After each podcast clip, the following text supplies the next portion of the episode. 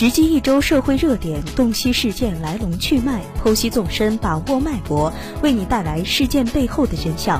周一焦点透视，从不一样的新闻视角重新解读你所关注的焦点新闻。欢迎走进今天的焦点透视。十月十四号，据北京青年报报道。十一期间，游客肖先生、朱先生等人在青岛善德活海鲜烧烤家常菜吃饭时，均遭遇宰客事件。点菜时明明一问清楚，虾三十八元一份，结账时却变成了三十八元一只。照此，且不说别的菜，一盘四十只大虾的菜，游客就需掏一千五百二十元。之后被宰的游客找到当地警方，后者态度暧昧，执法不力，以致事情越闹越大，举国皆知。这件事情在舆论猛烈的声讨之下，将青岛推上了风口浪尖。不敢说这种行径在当地是普遍现象，但不能不说，类似欺诈宰客行为，在国内一些旅游目的地并不少见，甚至有过之而无不及。许多人或许还记得三年前发生在三亚的丑闻，在二零一二年春节假期，一家三口在三亚吃海鲜，三个普通的菜被宰近四千元。这名顾客刚想说理，出来几个大汉，顾客只好收声认栽。这起事件一度激起轩然大波，三亚方面也对当地旅游市场进行了严厉整顿。如今青岛的情形颇有些昨日重现的意味。为了绕开消费陷阱，许多游客战战兢兢、提心吊胆。旅游到这个份上，还有何满意度可言？一些地方旅游消费环境如此恶劣，这表明当地旅游行业管理严重滞后。如青岛发生的这起天价虾事件，餐馆坑蒙，餐馆坑蒙拐骗是一方面，另一方面，当地物价、工商和派出所互相踢皮球不作为，更令人生气。游客遭遇价格欺诈后选择报警，警方来了却让打工商部门电话。游客找到物价局，物价局竟以已经下班为由让报警找幺幺零解决。最后明知道这家黑店曾以类似伎俩欺诈过消费者，警方仍协调要求顾客先把钱给参观。这即使不是地方保护主义，也分明是一种不作为。为何旅游旺季宰客现象频出？为何相关执法部门不作为？在这宰客的背后又有哪些原因呢？让我们在一段音乐过后进入今天的话题：宰客不应成为景区的理所应当。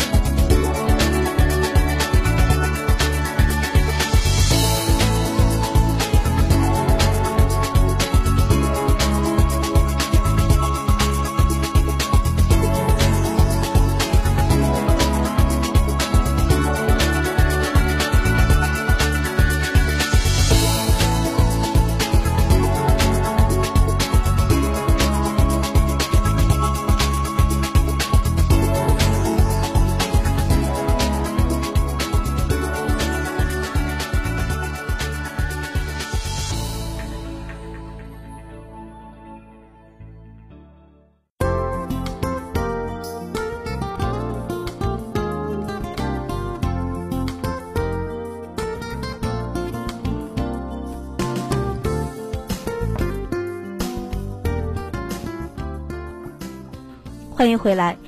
旅游中最影响情绪的事，莫过于跟团游被强迫购物，自助游吃饭挨宰。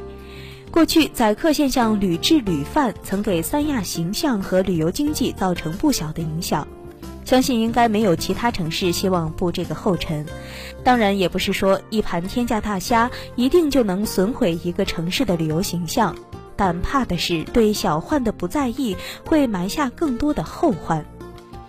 因为频爆宰客而又治理乏力，结果引发各地网友集体抵制某地游的情况，可谓因见不远。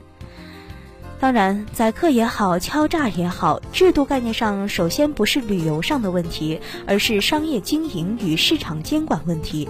不管出于哪个角度的考量，相关部门都要依据物价、工商管理法规依法调查和处理。即便是当地市民被宰，与旅游没有任何关系，也应依法办事，该重罚的就重罚，而不是息事宁人。本质上，这一事件主要是消费者权益与市场秩序范畴的问题。打造良好旅游消费环境，离不开相关部门的大力监管，管理跟上了，旅游服务水平才能有所改善。反之，管理部门不作为，执法不力，必然给不法商户可乘之机。如近日北京八达岭长城景区被曝光，有村民圈地收取停车费，并称警察管不着，可见当地在停车管理上是何等的混乱。这里头既有部门分工的弊端，也有主管部门消极对待的问题。眼下许多地方都把旅游产业当作摇钱树，但要知道，哪怕是一棵树，也需不时浇水看护才能茁壮成长，岂有放任不管又想坐收利税的道理？市场秩序向来就有易谋利难监管的弊端，再加上相关部门来回推脱责任，致使出现不法商家谋取暴利、消费者无可奈何的局面。中国一些旅游城市宰客成风，说到底还是相关部门不想管。在那些旅游城市充斥着地方保护。本地的政府部门不愿为这些事情得罪本地居民，遭遇纠纷总是拉偏架，甚至不排除有官员就在充当无良商家的保护伞的可能。本地的其他商家和民众也多持着各家自扫门前雪的心态，对身边的宰客睁一只眼闭一只眼。一盘大虾重创了青岛这个美丽的海滨旅游城市，严重打击了城市的形象。不少人也呼吁取消青岛的五星级城市称号。不论是戏谑还是惶恐，一盘大虾过后，一地虾壳暴露出的，除了商人诚信问题之外，更严重的是中国的法治软肋。那么，我们又该如何解决这样严重的问题，来还给旅游者一个轻松的出行呢？一段音乐过后，让我们继续讨论。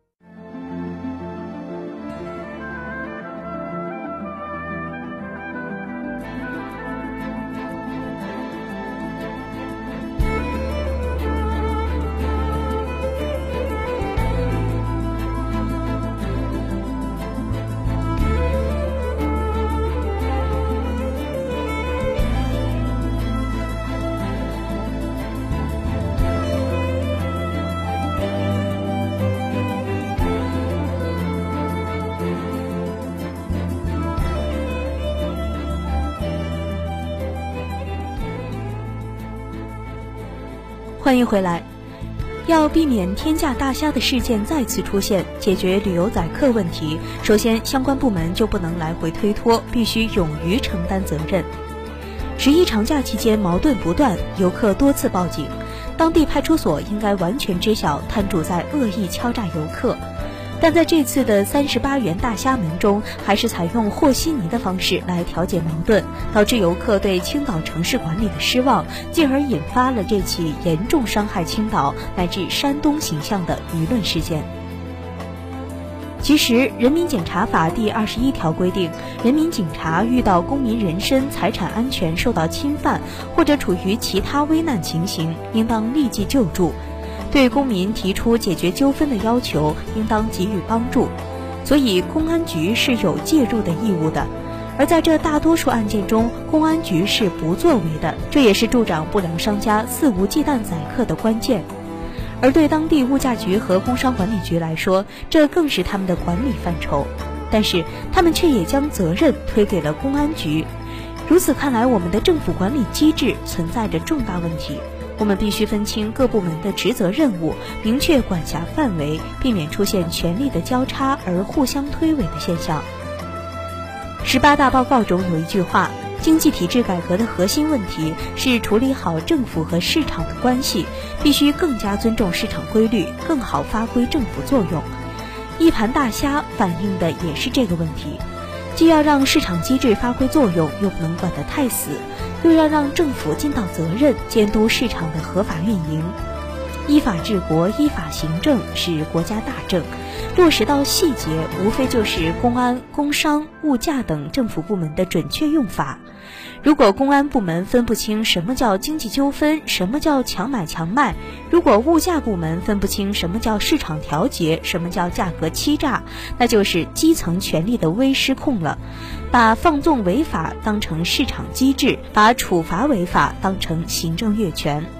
从法治角度讲，大虾事件没有被掐死在襁褓里，体现了街头法治的失败。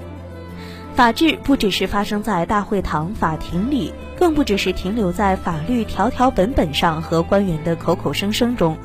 对大部分民众来说，法治就是街头法治，因为街头是他们最经常与法律相遇的地方。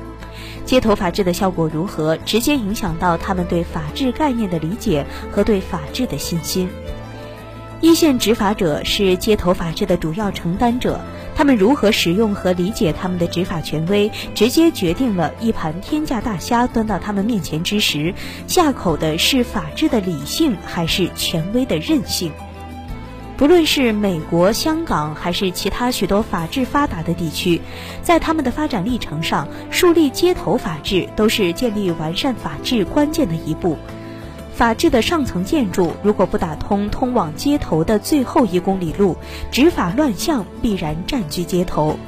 当我们以为法治大厦是由一步步里程碑式的立法构建，由一件件突破性的司法案件构建之时，我们还要看到街头法治才是这栋大厦的根基之所在。而当消费者遭遇宰客、欺诈等侵害其权益的行为时，要敢于维权，要求相关部门主持公道，敢于投诉。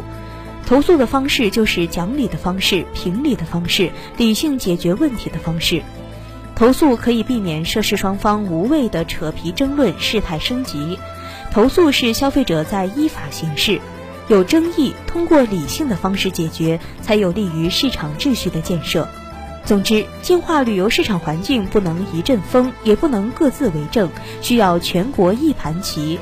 而那些尚未爆出全国性丑闻的旅游城市，也应该不断检视自身，规范行业服务，为激活旅游市场、扩大内需创造良好的环境和氛围。